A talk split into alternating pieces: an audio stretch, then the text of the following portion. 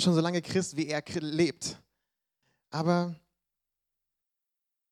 ich glaube, dass ich heute ähm, ein Thema ansprechen werde und ich möchte dir sagen, warum du heute aufpassen solltest.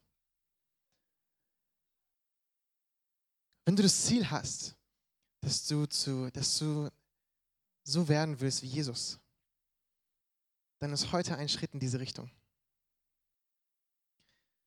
Und ganz viele aus der Jugend, die kennen mich auch schon ganz lange, seit ich in der Jugend bin eben, aber ganz viele eben auch nicht.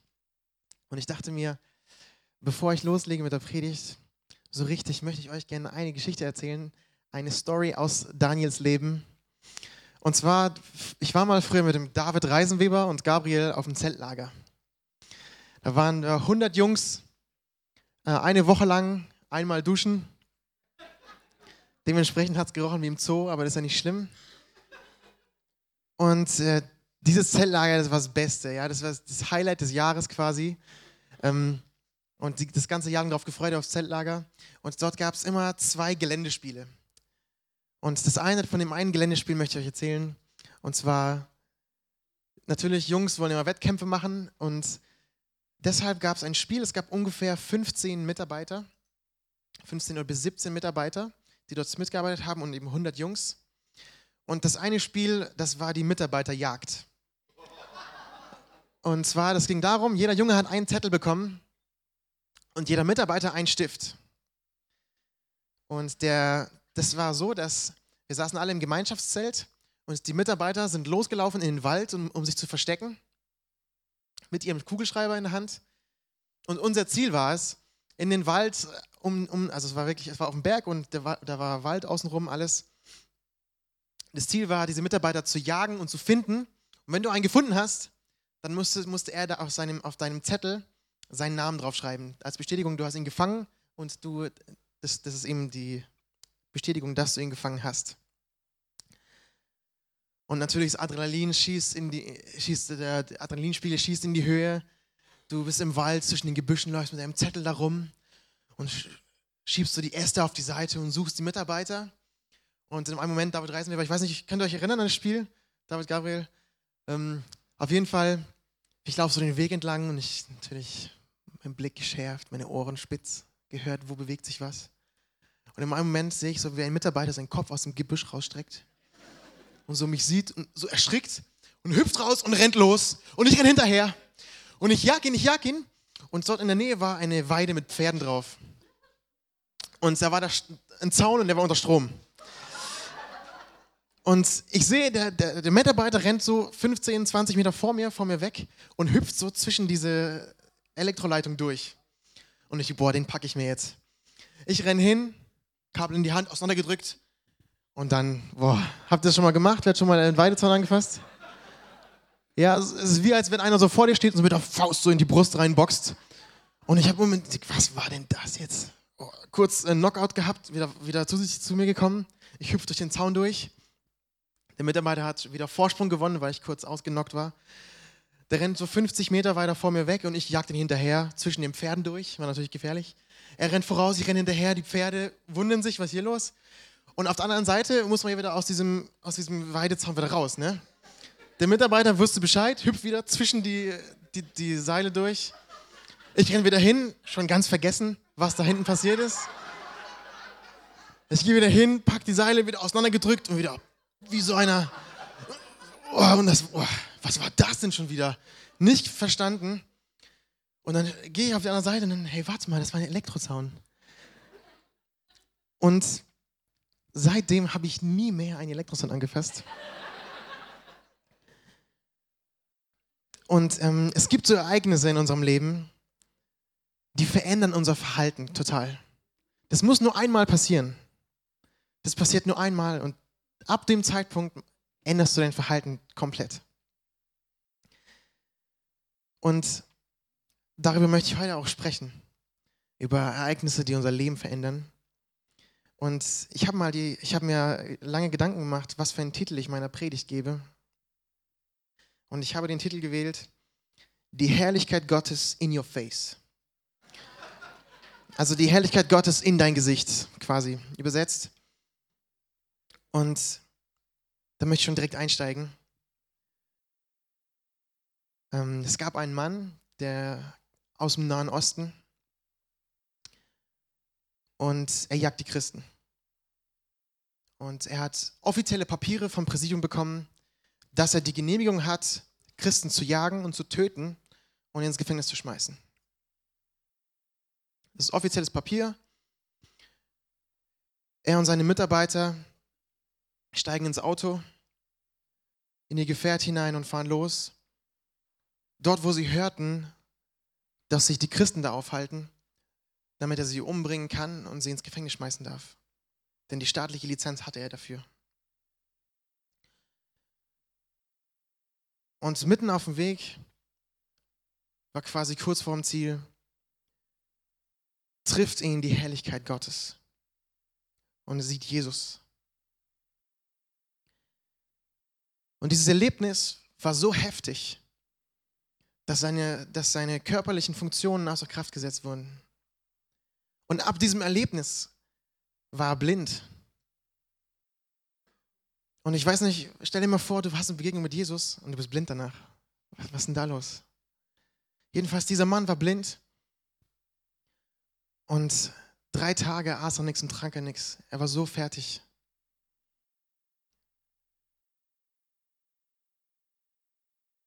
Und in dieser Begegnung, als, als die Helligkeit Gottes diesen Mann traf, hat er verstanden, nee, ich verfolge Jesus auch. Ich verfolge nicht nur die Christen, sondern indem ich die Christen verfolge, verfolge ich Jesus. Weil Jesus sagt, wir sind sein Leib. Und wenn, er, wenn, wenn jemand seinen Leib verfolgt, verfolgt er automatisch Jesus selber.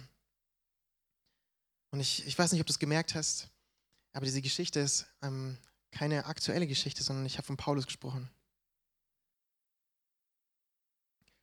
Paulus war der Christenverfolger. Ich, also ich habe heute, oder ich habe was im Internet mal gelesen, ähm, da hat ein Prediger, hat ihn genannt, den Osama Bin Laden der Bibel. Und das ist ganz treffend eigentlich.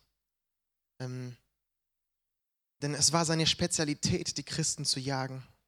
Es war seine Spezialität und sein offizieller Auftrag von den Hohepriestern hat er einen Brief bekommen, wo drauf stand, dass er das machen darf und dass er das machen soll. Und Paulus spricht ganz oft von sich selber und von diesem Ereignis, wie er Jesus getroffen hat. Er spricht davon in Römer, spricht er in Galater, die ersten beiden Kapitel, in Philippa spricht er davon. Und er erzählt auch ganz oft in der Apostelgeschichte, wie er Jesus getroffen hat. Und vielleicht denkst du dir jetzt, ähm, diese Geschichte habe ich schon so oft gehört.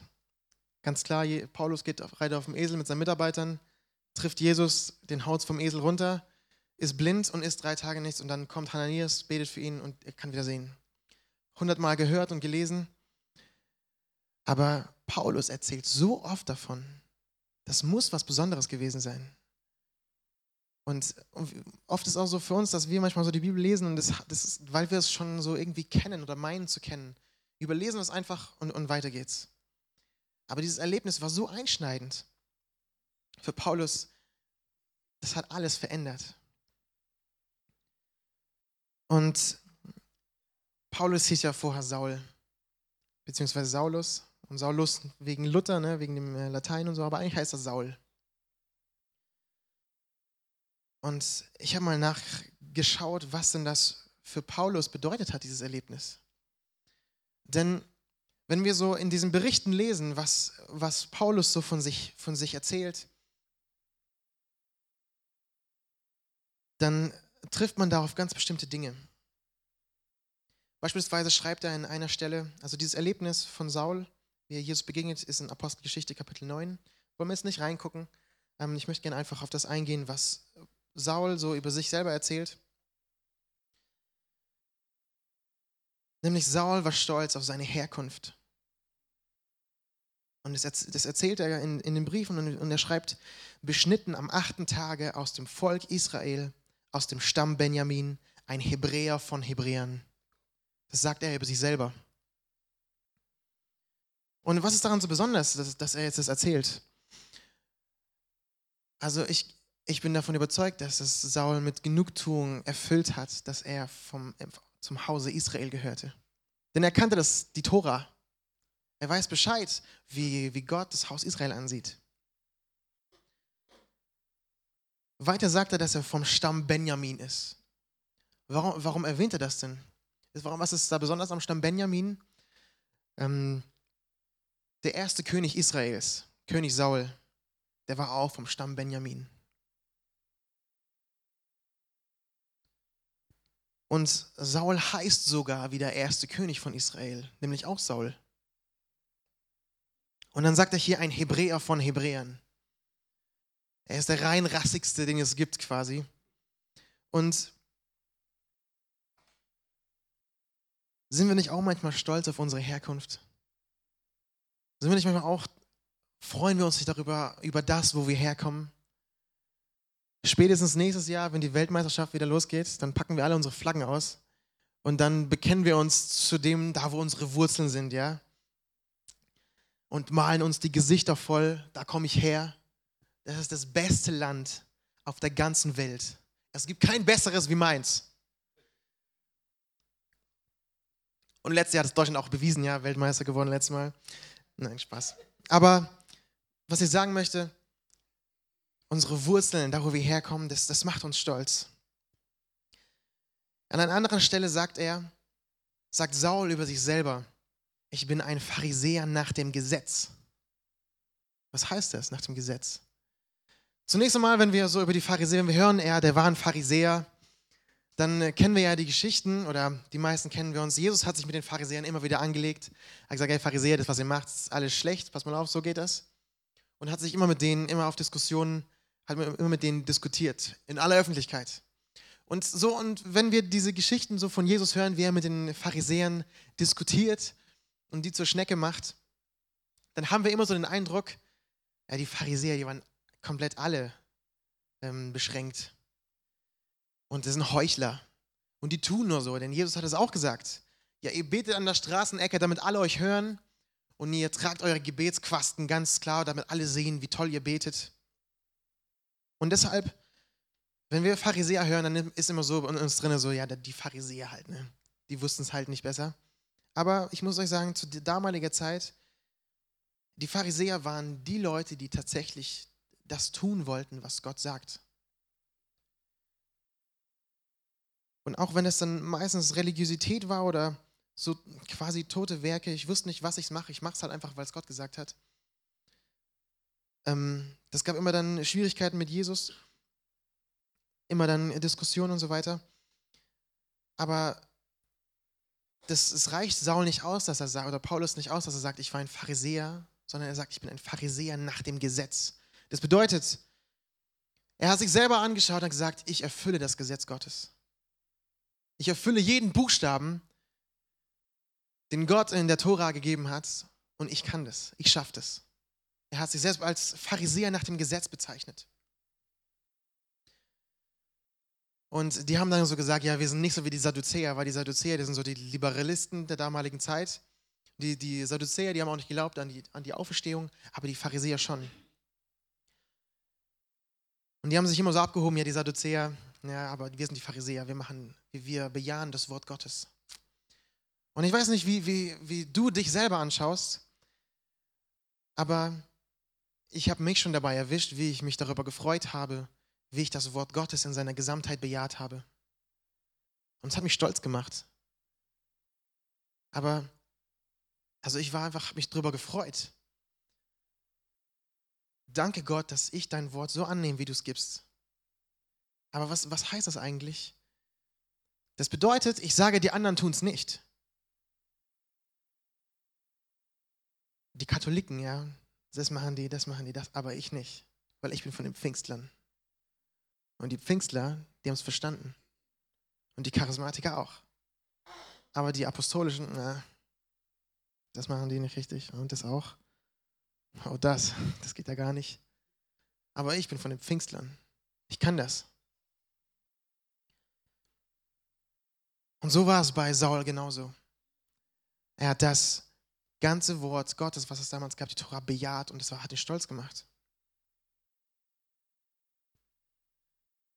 An einer anderen Stelle sagt Paulus über sich, voll Eifer die Gemeinde verfolgend. Voller Eifer. Was schon mal voller Eifer für irgendeine Sache?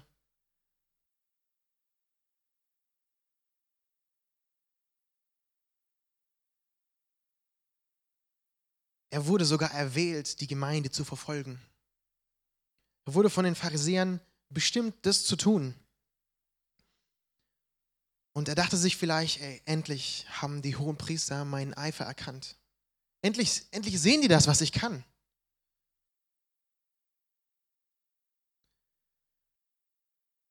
Und wisst ihr, ich habe mich auch schon ganz oft erwischt, wie ich, wie ich gehofft habe. Hoffentlich sieht jemand das, was ich kann. Hoffentlich sieht jemand meine Begabung.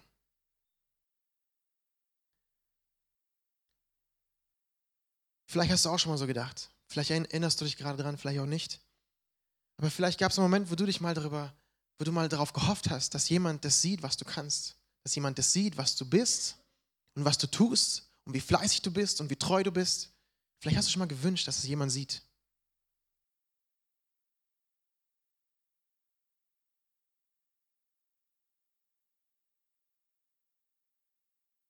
Es gab eine Zeit, da wurden wir als Lobpreisteam, also wir hier als äh, Jugend, die wir gerade eben Lobpreis gemacht haben, öfters mal eingeladen. Wir waren sogar, also in Berlin, ja, nach Berlin eingeladen worden, aber zweimal sogar. Und noch grün hinter den Ohren, ja, habe ich gedacht, boah, hammermäßig. Jetzt geht's los. Endlich haben wir es geschafft, ey, nach Berlin sind wir sogar gefahren. Oh Mann, bin ich gut. Ja? Aber vielleicht ist ja die eigene Leistung auch sehr wichtig, ja, aber da möchte ich dich an ein Wort erinnern, was Jesus gesagt hat. Jesus hat gesagt, also bei, ich glaube, Johannes 8 oder 5, wo Jesus sagt, ich bin der Weinstock, ihr seid die Reben. Und Jesus sagt, ihr sollt, 15, danke, Herr Bibelschuldirektor. Ähm, Jesus sagt, ihr sollt Frucht tragen. Ihr sollt sie nicht schaffen. Jesus schafft die Frucht.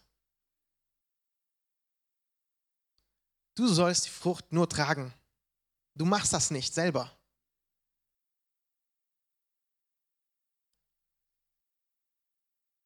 Aber voller Eifer rennen wir irgendwelchen Sachen hinterher manchmal und wir machen das und wir machen das. Genauso wie Saulus es damals gemacht hat. Und an einer anderen Stelle schreibt Saul noch, oder Paulus, dass er stolz auf seinen tadellosen Lebenswandel war. Er schreibt hier, in der im Gesetz verlangten Gerechtigkeit untadelig geworden. Also was das für eine tiefgreifende Aussage ist eigentlich. In dem das, was das Gesetz verlangt, das mache ich, das schaffe ich.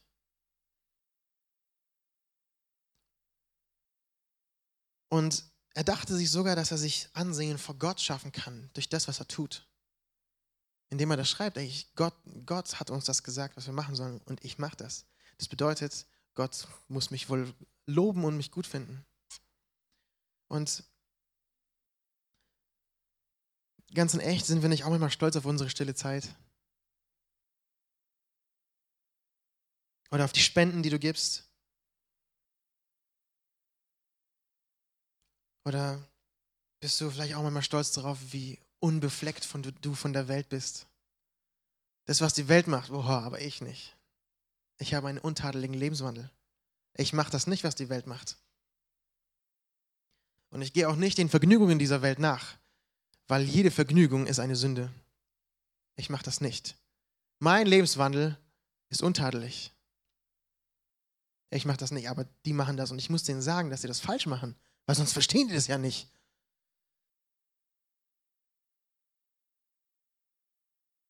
Wie stolz bist du auf deine Gebetszeiten? Ich habe heute drei Stunden gebetet. Einmal hat Paulus, äh, Martin Luther hat mal gesagt, aber das, das, das schätze ich sehr. Also Martin Luther finde ich ein super cooler Typ. Ähm, dieses Jahr übrigens 500 Jahre Reformation. Ähm, Martin Luther hat gesagt, über seine Gebetszeiten. Hat, hatte mal jemand gefragt, wie viel betest du eigentlich, Martin Luther? Und da hatte Martin gesagt, ähm, ich bete so viel, wie ich zu erledigen habe. In der Tat habe ich heute so viel zu tun, dass ich drei Stunden beten werde. Und das hat er ernst gemeint. Und deshalb die Ausrede, ich habe keine, ich habe so viel zu tun, ich kann gar nicht beten, weil ich keine Zeit habe. Martin Luther hat genau das Gegenteil gesagt. Ich habe so viel zu tun, ich muss viel beten. Und hier sehen wir so diese ganzen Dinge, die äh, Paulus über sich selbst dachte, als er auf Jesus traf. Voller Eifer das Richtige tun. Ich habe verstanden, was Gott sagt und ich erfülle, was Gott sagt. Und ich renne jetzt voller Eifer mit einer offiziellen Bestätigung. Ziehe ich los und ich jage jetzt die Christen. Und das müsst ihr euch mal vorstellen, er hat drei Tage nichts gegessen und nichts getrunken. Ich weiß nicht, wie weit sein Erkenntnisstand ging, was Fasten angeht. Aber ich glaube, er war so total fertig. Ich glaube, sein Körper war so erschöpft und müde und der hat überhaupt keinen Appetit gehabt. Und ich glaube, dass das, was ähm, Paulus da durchgemacht hat in dieser Zeit, er hat sich gedacht, ich habe gefragt, wer, wer bist du? Und dann hat Jesus gesagt, ich bin Jesus, den du verfolgst. Und eigentlich ist nicht mehr passiert. Jesus ist ihm einfach nur begegnet. Aber ich glaube, das, was er verstanden hat, war, wenn, wenn das Gott war, dem ich gerade begegnet bin, und er sagt, er sei Jesus, dann haben wir Gott getötet. Und alles, was Jesus von sich gesagt hat, war wahr. Und ich habe es nicht verstanden. Und in Philippa 2, Nelly, du kannst das kurz an die Leinwand schmeißen. Philippa 2, Verse 5 bis 11.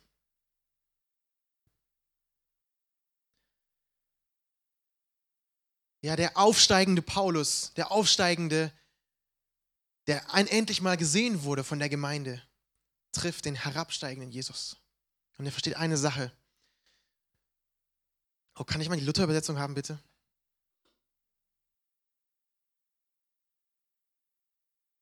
Danke. Seid so unter euch gesinnt, wie es auch der Gemeinschaft in Christus Jesus entspricht. Er, der in göttlicher Gestalt war, hielt es nicht für einen Raub, Gott gleich zu sein sondern entäußerte sich selbst und nahm Knechtsgestalt an, ward den Menschen gleich und der Erscheinung nach als Mensch erkannt. Danke. Kurz zurück.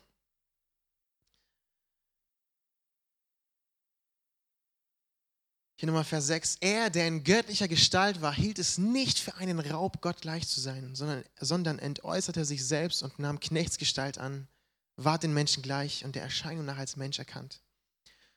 Und ich hatte ein Buch gelesen, da hat jemand über diese Bibelstelle ganz genau hat einen Kommentar abgelassen und den möchte ich gerne vorlesen. Sehr, sehr krasse Sichtweise. Also er zitiert diese Bibelstelle über Jesus, wie Jesus es nicht für einen Raub hielt, Gottes Gestalt abzulegen und so ein mickriger Mensch zu werden.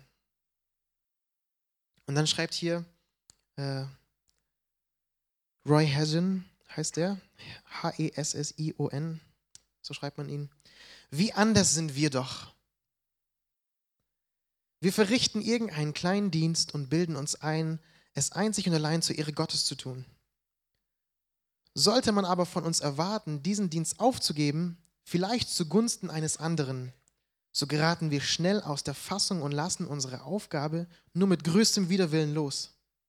Offensichtlich erachten wir einen solchen Dienst weit mehr für einen Raub, als wir es wahrhaben wollen. Sehr starke Worte. Lesen wir weiter, was, was äh, Paulus noch verstanden hat. Er erniedrigte sich selbst und ward gehorsam bis zum Tod, ja bis zum Tod am Kreuz. Darum hat ihn auch Gott erhöht und hat ihm den Namen gegeben, der über allen Namen ist. Dass in dem Namen Jesus sich beugen sollen alle derer Knie, die im Himmel und auf Erden und unter der Erde sind. Und alle Zungen bekennen sollen, dass Jesus Christus der Herr ist, zur Ehre Gottes des Vaters.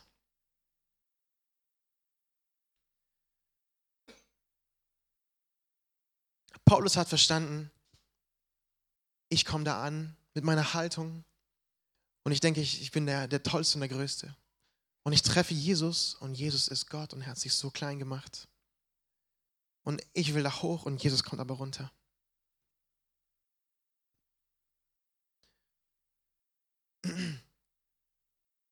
Er entäußerte sich selbst, nahm die, nahm die Gestalt eines Knechts an und wurde wie die Menschen. Stell dir vor, du hast ein Aquarium. Und in diesem Aquarium hast du die tollsten Fische, ja, so kleine, süße, bunte Fische und die schwimmen darum. Und du hast deine Fische richtig, richtig lieb. Du kümmerst dich um die, du machst abends das Licht aus, damit die auch gut schlafen können. Weiß nicht, macht man das? Ich habe kein Aquarium. Auf jeden Fall, du kümmerst dich um die und du wechselst auch das Wasser jede Woche, damit das Wasser sauber ist. Und, und diese Fische, du liebst die Fische ganz arg. Und jetzt weißt du aber, diese Fische sind ohne deine Gnade verloren. Und jetzt legst du dein Menschsein ab und du wirst Fisch. Und du gehst in das Aquarium, um für deine Fische zu sterben, damit du die Ewigkeit mit deinen Fischen verbringen kannst. Das hat Jesus gemacht.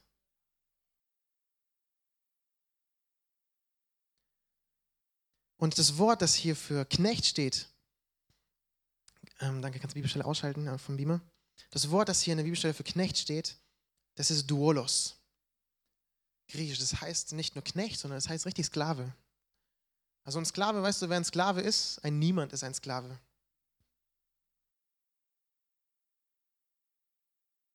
Und ein Sklave, der hatte keine Rechte, der hatte keinen Lohn, der hatte keine Gewerkschaft, die ihn vertritt. Und die Menschen machten mit Jesus, was ihnen passte. Und wisst ihr, eigentlich war dieser Tod am Kreuz nur für die übelsten Verbrecher bestimmt. Und wir würden, ich, ich würde meine Gerechtigkeit, die ich durch Christus habe, niemals ablegen und niemals hergeben. Aber Jesus hat sogar seine Gerechtigkeit abgegeben. Das war seine Gerechtigkeit. Und hat die Sünde auf sich genommen. Er hat alles abgegeben, was, was man nur konnte.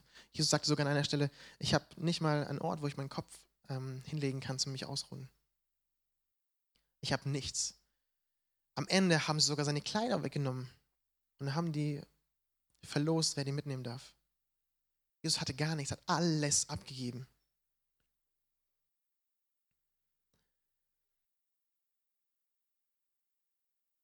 Und Jesus hat sich nicht gleich verteidigt, als sie, als sie ihn zu den Kriminellen gezählt haben.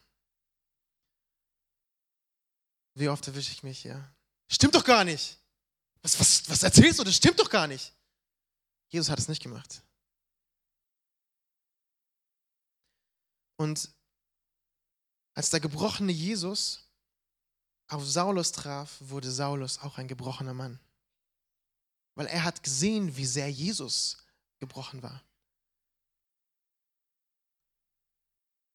Was bedeutet das, der gebrochene Jesus? Was, was sage ich denn da?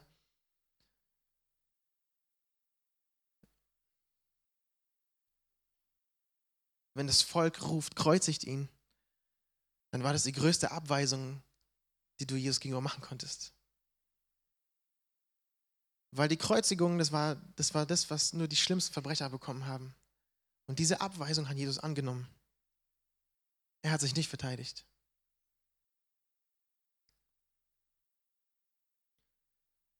Ja, wenn andere auf deine Kosten Vorteile ziehen, dann denk an Jesus Denn sie haben ihm die Kleider weggenommen und haben ihm übers Los das Los geworfen, wer das kriegt. Das ist Gebrochenheit. Wenn dich andere wie Dreck behandeln, dann denk an Jesus. Jesus hat gesagt, vergib ihnen, denn sie wissen nicht, was sie tun. Er hat es angenommen. Diese Ablehnung, das ist ein gebrochener Mann gewesen. Und wenn Leute von dir Unmögliches erwarten, mehr als Zeit und Kraft geben können, dann denk an Jesus. Jesus hat gesagt, das ist mein Leib, der für euch hingegeben wird. Jesus hat tatsächlich alles gegeben. Mehr, mehr geht nicht. Und das hat Paulus verstanden. Saul hat es kapiert. Ähm, Nelly, schlag mal bitte auf Philippa 3, 8 bis 9.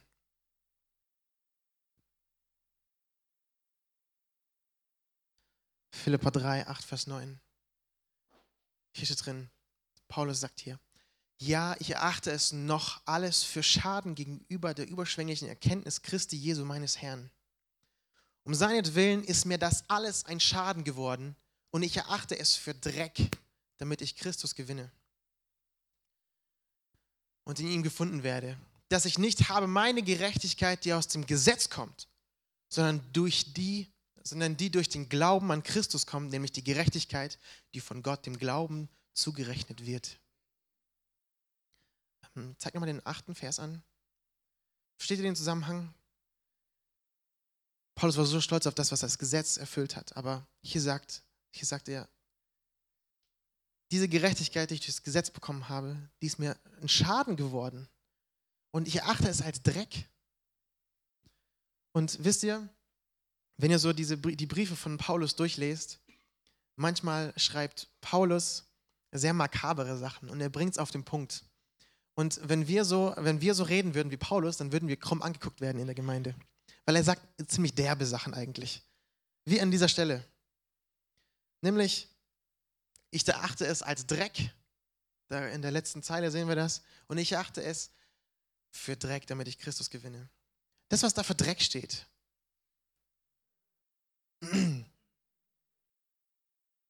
Das ist vom griechischen Skyvala. Und das kommt von Stinken her. Und Skyvala bedeutet eigentlich Scheiße.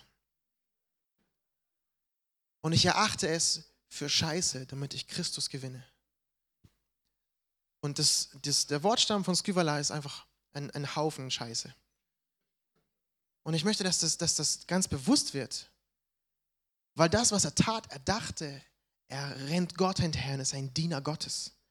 Aber er hat es nicht verstanden. Und er war stolz darauf, auf das, was er getan hat und was er, wo er herkommt. Und jetzt ist es für ihn genau das wert. Gar nichts. Was macht man damit? Man tut es weg.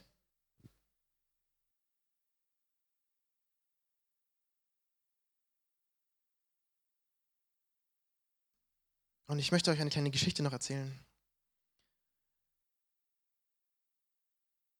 Es war einmal ein Fluss.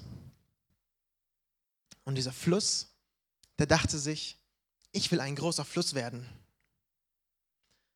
Also schwamm dieser Fluss, dieser Fluss los und er schwamm und er schwamm und er schwamm und eines Tages kam ihm ein großer Fels in den Weg. Und er dachte sich, ich lasse mich nicht von diesem Fels aufhalten, ein großer Fluss zu werden. Also drückte er und er drückte und er drückte und er drückte. Und irgendwann hat er es geschafft, diesen Fels auf die Seite zu schwemmen und er floss weiter. Und der Fluss dachte sich wieder, ich will ein großer Fluss werden. Bis er auf einen großen Bergstoß äh, stieß.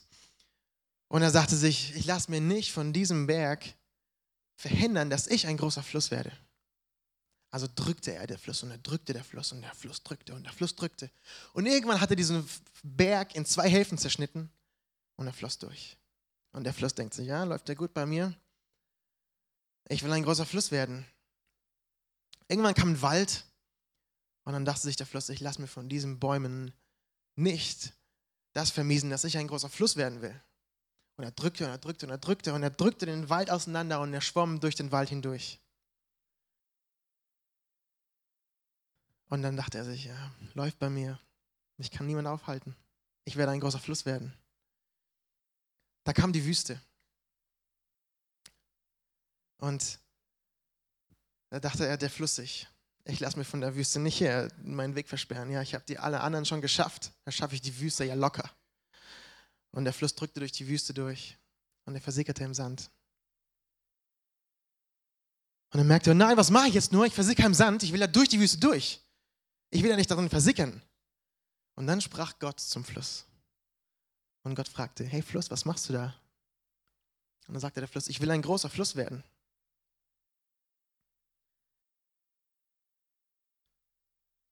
Und Gott sagte zu dem Fluss, Fluss, es ist Zeit, dass du dich mir hingibst. Weil den Rest schaffst du nicht. Dann kam die Sonne und der Fluss verdampfte und wurde zu einer großen Wolke. Und die Wolke zog weiter und regnete runter auf Gebirge und auf Wiesen und alles wurde fruchtbar. Das, was du jetzt geschafft hast, das war vielleicht aus eigener Kraft noch. Aber wenn du dich hingibst, so wie Paulus bis dahin gelaufen ist, so wie Paulus oder so wie Saul sich hingegeben hat, Gott kann dich so hochheben und dann das Land bedecken mit Wasser und es wird fruchtbar werden.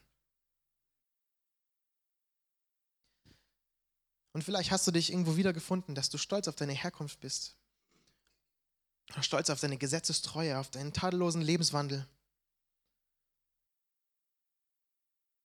Vielleicht bist du stolz auf dein, deine Gebetszeiten, auf, deine, auf deinen Dienst, den du tust. Und vorher haben wir hier Diskussionen gesehen. Ja, guck mal, das habe ich. Das ist meine Firma. Ich habe 1000 Mitarbeiter. Das ist meine Yacht. Und dann läufst du weg. Ja, die, die, die Nicht-Christen, die haben es nicht geschnallt. Und dann wird aber trotzdem ein anderer Christ getroffen. Und es ist genau das gleiche, nur andere Szene. Oder wenn äh, Jugendleiter sich treffen untereinander. Hey, wie viele Jugendliche habt ihr in eurer Jugendgruppe? 20. Ja, wir haben 60. Und wie viele Lobpreisteams habt ihr in der Gemeinde? Wir haben drei. Wir haben fünf.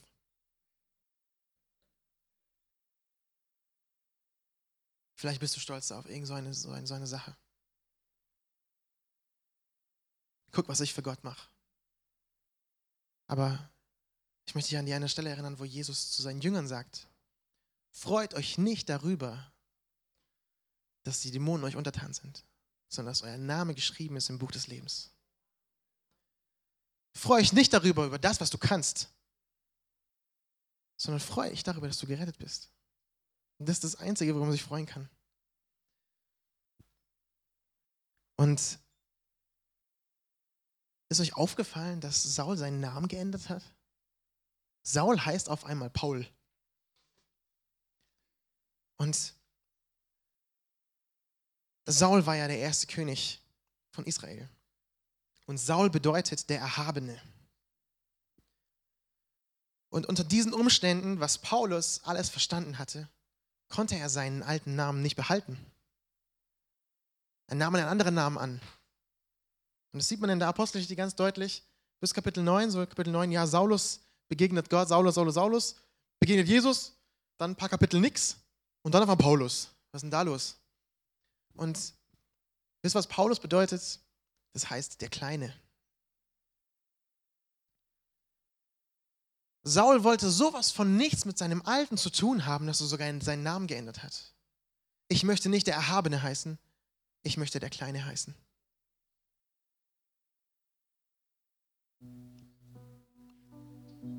Und ich möchte dich jetzt aufrufen dazu. Mal, mach mal die Augen zu vielleicht, dass du kurz prüfst. Schau mal so in dich hinein, schau mal, wie du bestimmte Dinge siehst, die du tust. Bist du auf irgendeine Sache so stolz, dass du dich damit schmückst? Oder eine bestimmte Haltung oder eine bestimmte Lebensweise oder eine bestimmte Gewohnheit, die du dir angewöhnt hast, die unter Christen sehr hoch angesehen ist?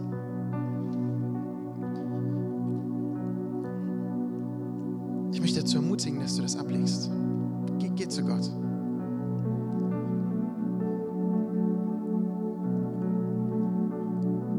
Wenn du erkennst, dass du an irgendeiner Sache dranhängst und du die nicht abgeben möchtest, dann gib das Gott ab.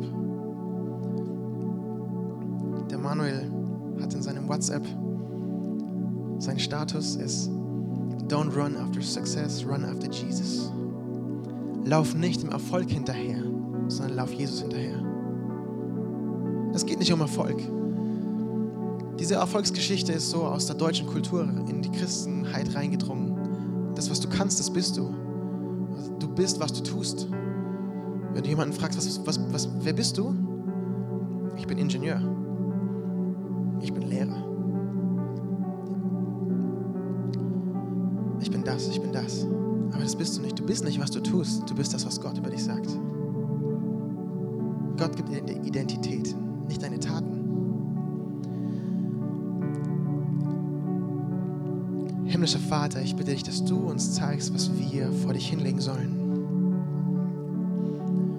Und ich bitte dich, Vater, dass du uns da die Trägheit wegnimmst, das abzulegen, Jesus. Wir wollen uns nicht damit rühmen mit dem, was wir tun können, sondern wir wollen uns mit dir rühmen, Jesus. Jesus, denn du hast uns gerecht gemacht.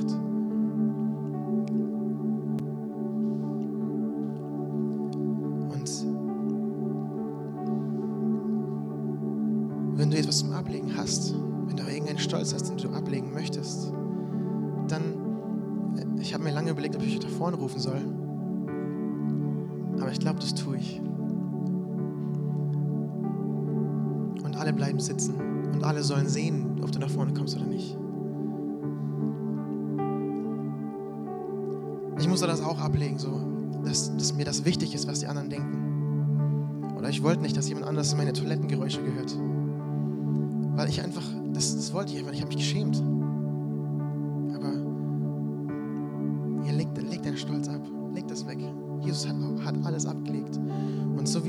Saulus das verstanden hatte, das ist alles nichts wert, was ich tue, sondern allein, dass ich gerettet bin. Lass dir meine Gnade genügen, hat Gott gesagt. So komm jetzt nach vorne, wenn du das möchtest. Und wir werden zusammen beten. Wir wollen nachher noch Gott die Ehre geben, indem wir ihm Lieder singen und ihn erhöhen. Und sonst niemanden. Steht mal auf, ich bete nochmal.